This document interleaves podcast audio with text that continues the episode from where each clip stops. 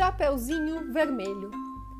Era uma vez uma menininha meiga e querida por todos que a conheciam, mas era especialmente querida por sua avó, que não se cansava de agradá-la.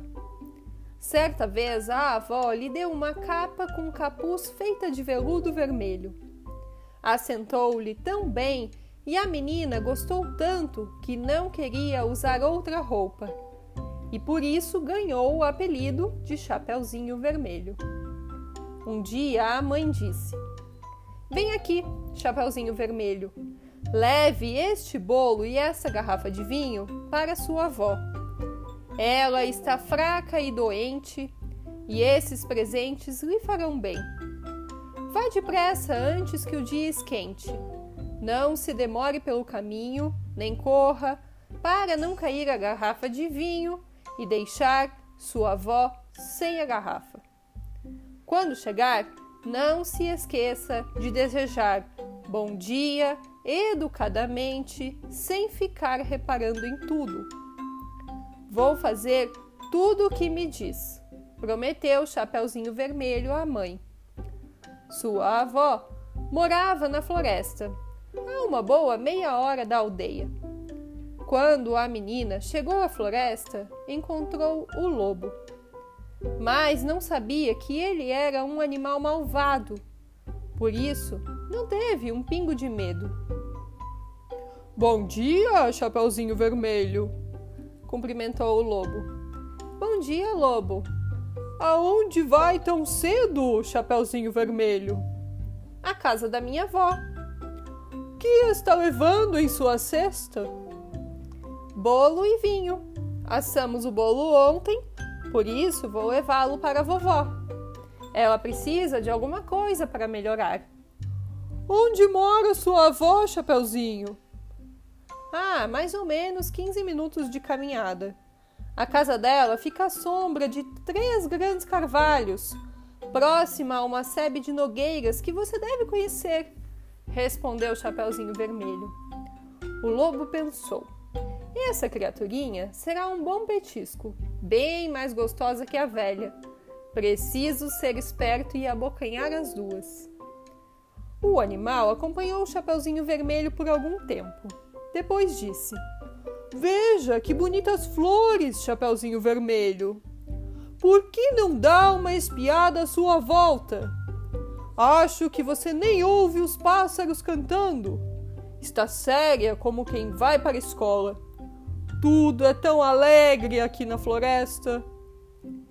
Chapeuzinho Vermelho ergueu os olhos e, quando viu a luz do sol dançando entre as árvores e todas as flores vivamente coloridas, pensou: Tenho certeza de que vovó ficaria satisfeita se eu lhe levasse um buquê de flores. Ainda é muito cedo, terei bastante tempo para apanhá-las. Saiu então da trilha e foi caminhando entre as árvores para colher as flores.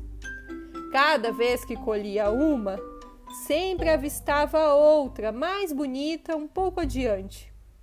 Com isso, ela foi se aprofundando na floresta.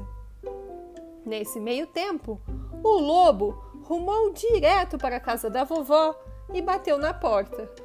Quem é? Chapeuzinho Vermelho, que veio lhe trazer bolo e vinho. Abra a porta. Empurre o trinco, gritou a velha. Estou fraca demais para me levantar. O lobo empurrou o trinco e a porta imediatamente se abriu.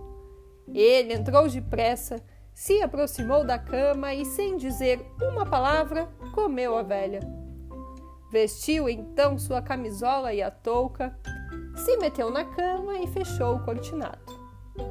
Chapeuzinho Vermelho andou colhendo flores por todo lado até encher os braços, e então tornou a lembrar da avó. Quando chegou à casa dela, ficou admirada de encontrar a porta aberta.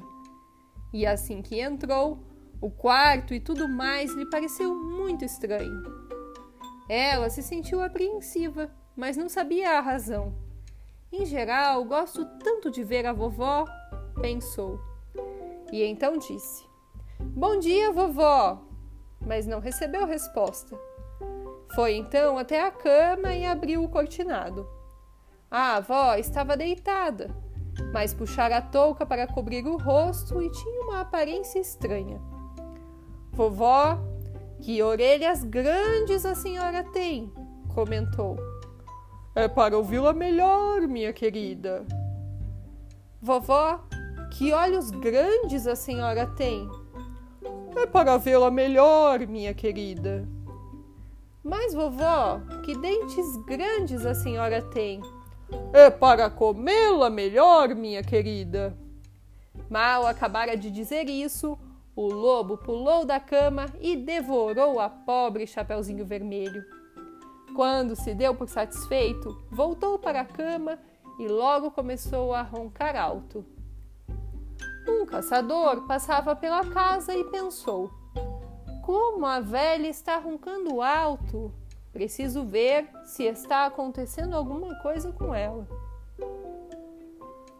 Ele entrou na casa, aproximou-se da cama e encontrou o lobo ferrado de sono.